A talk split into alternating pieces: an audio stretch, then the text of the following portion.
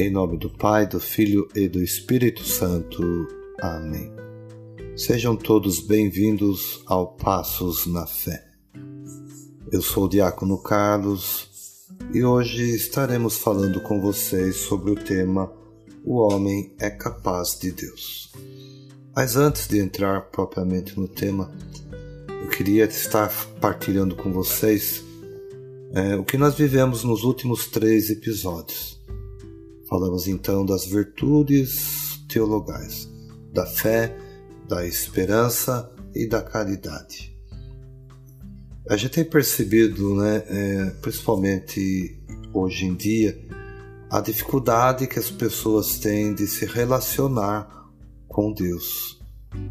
Há também uma busca do homem, né, uma busca interior, de fazer é, este encontro com Deus, que é sinônimo de felicidade, é sinônimo de paz interior.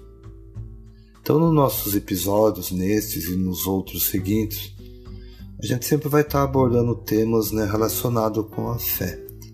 De modo especial, é, vamos falar né, de teologia, né, de doutrina da igreja, é, escatologia, pastoral e assim por diante. E os conteúdos, logicamente, a gente não vai conseguir passar tudo por aqui, mas eles sempre vão ficar disponíveis no nosso site. Né? Já coloquei nas redes sociais, posso estar colocando novamente, sempre estarei colocando, né? Para que vocês possam acessar. Vou deixar um conteúdo, né? algo que vocês possam estar procurando, links e assim por diante. Porque o objetivo do projeto Passos na Fé é permitir que a gente tenha acesso a essas informações e também, né, com a ajuda de outras pessoas, nos formar melhor acerca da nossa fé.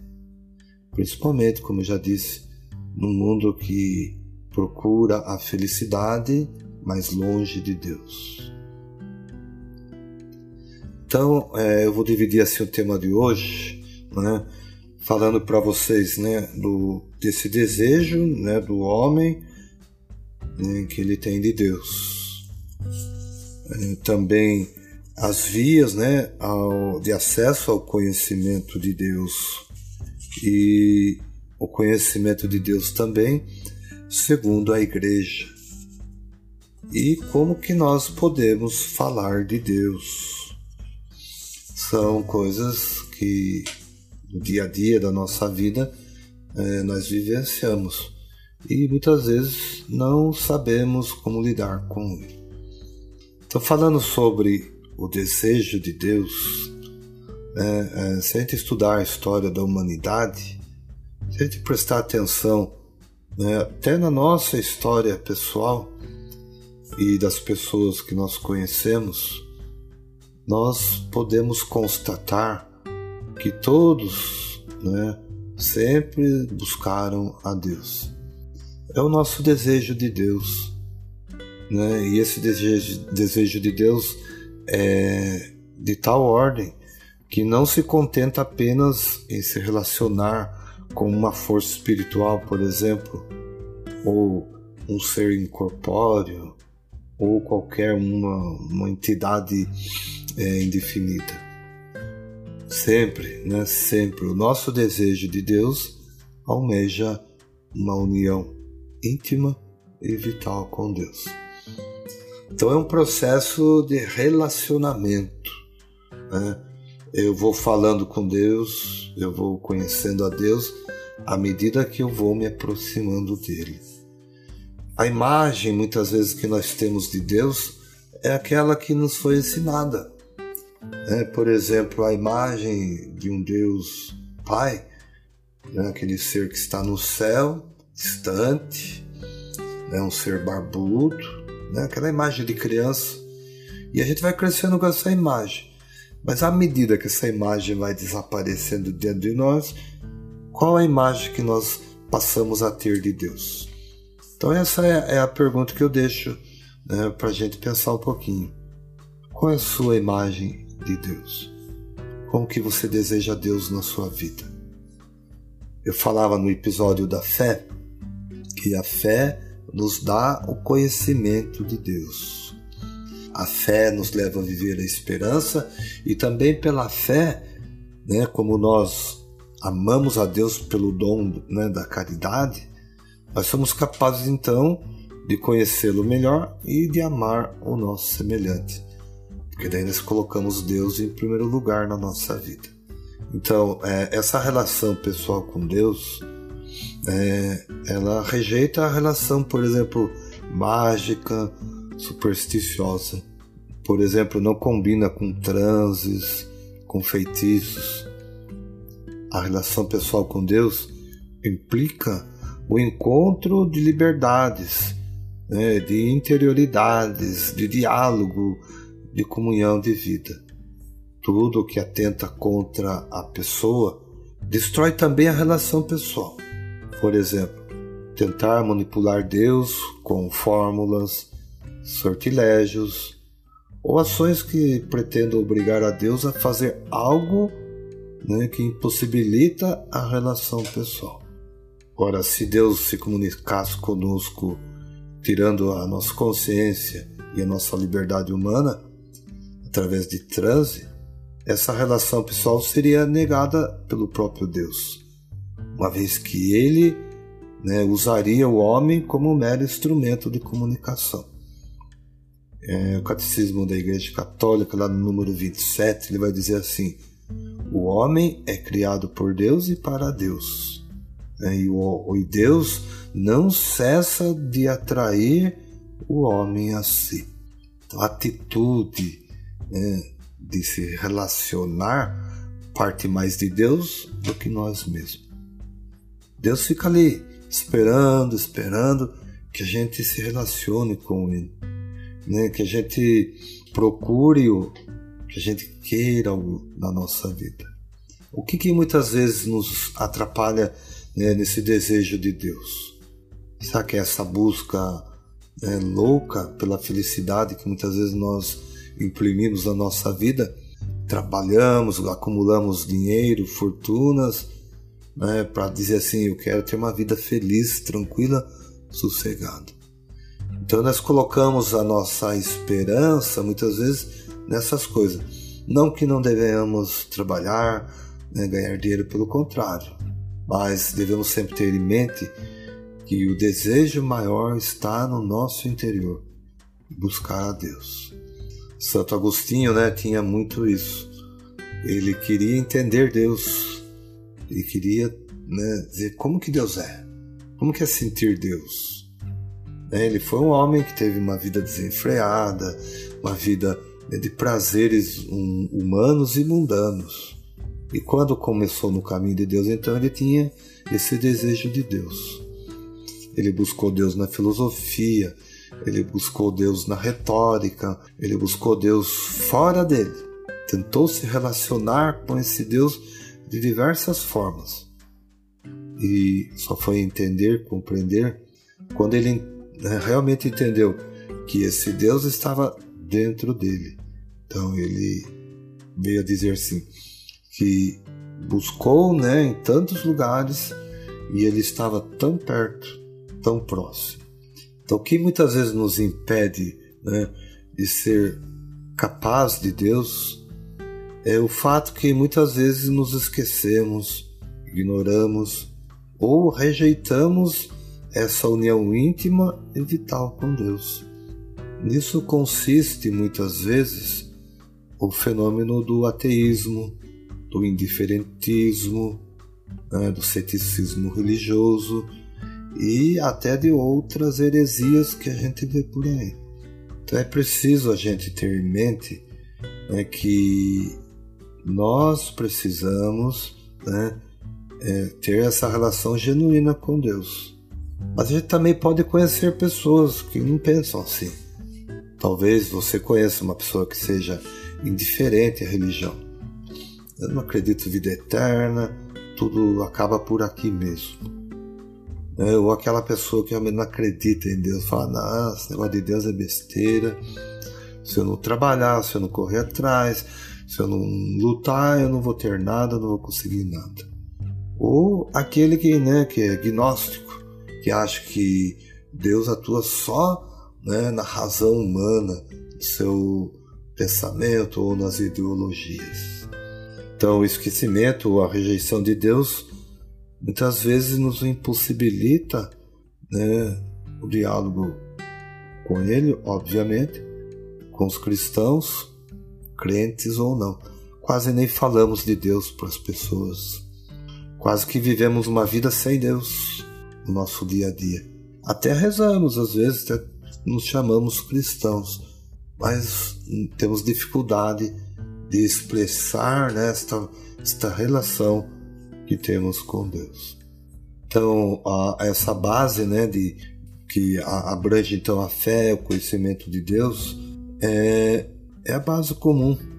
É exatamente essa capacidade de acolher Deus que permite o cristão, então, à luz da fé, ele possa ser é, sensato, por exemplo, a uma pessoa que não crê em Deus. Cristão, é, ele não dialoga, isso é importante, somente com os próprios cristãos. É, no nosso dia a dia, a gente não vai ter sempre um católico né, no nosso convívio.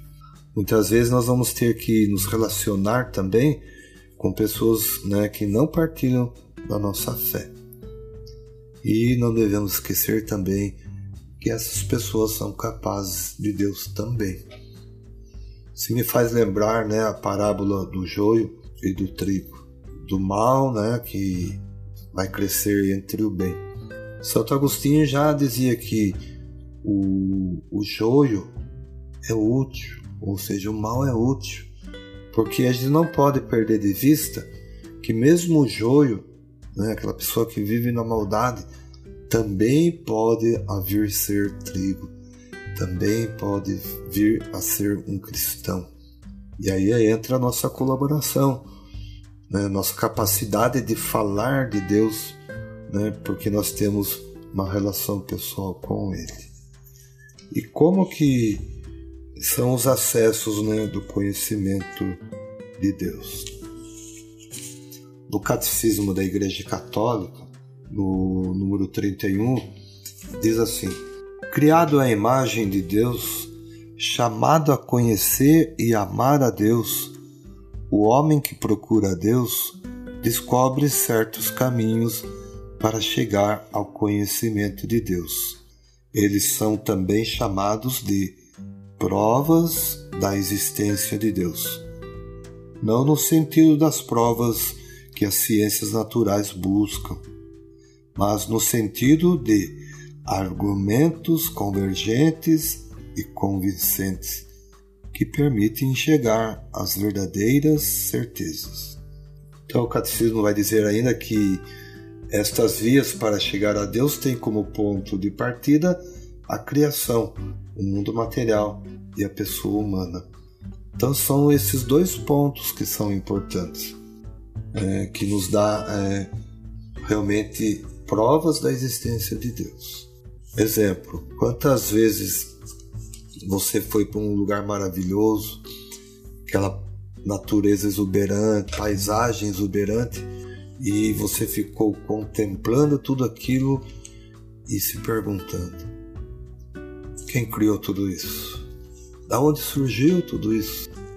E então são essas né, presenças de Deus na criação, porque foi ato né, do próprio Deus, né? Ele criou todas as coisas. Então, o que nos dá certeza disso é a nossa fé.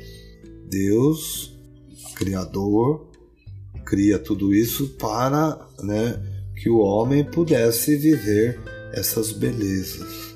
Então, o mundo, a partir do movimento né, de dele existir, né, do seu ir, né, da sua forma de, de acontecer, né, da ordem, da sua maneira como né, essas coisas acontecem, da beleza do mundo, a gente pode conhecer a Deus como origem e fim do universo.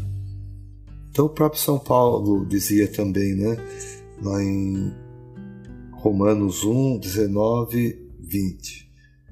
O que de Deus se pode conhecer é a eles manifesto, já que Deus mesmo lhes deu esse conhecimento. De fato, as perfeições invisíveis de Deus, não somente seu poder eterno, mas também a sua divindade, são percebidas pelo intelecto, através de suas obras, desde a criação do mundo. Santo Agostinho também vai dizer assim: interroga a beleza da terra, interroga a beleza do mar, interroga a beleza do ar que se dilata e se difunde, interroga a beleza do céu, interroga todas estas realidades. Todas elas te respondem: olha-nos como são belas. Sua beleza é um hino de louvor essas belezas sujeitas à mudança, quem as fez senão o belo, não sujeito à mudança?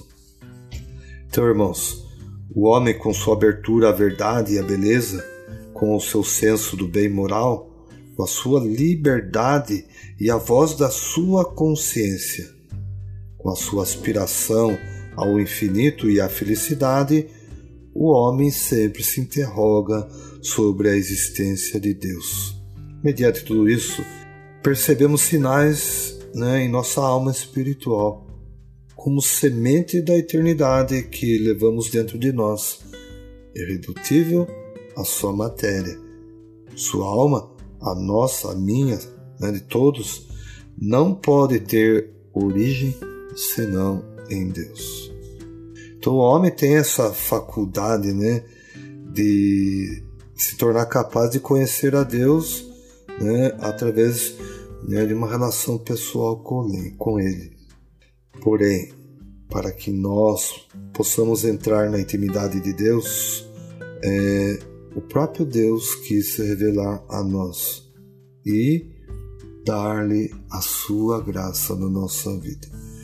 Então, essa revelação de Deus na nossa vida não é porque nós somos bons ou merecedores, é porque Ele próprio quer se revelar a cada um de nós.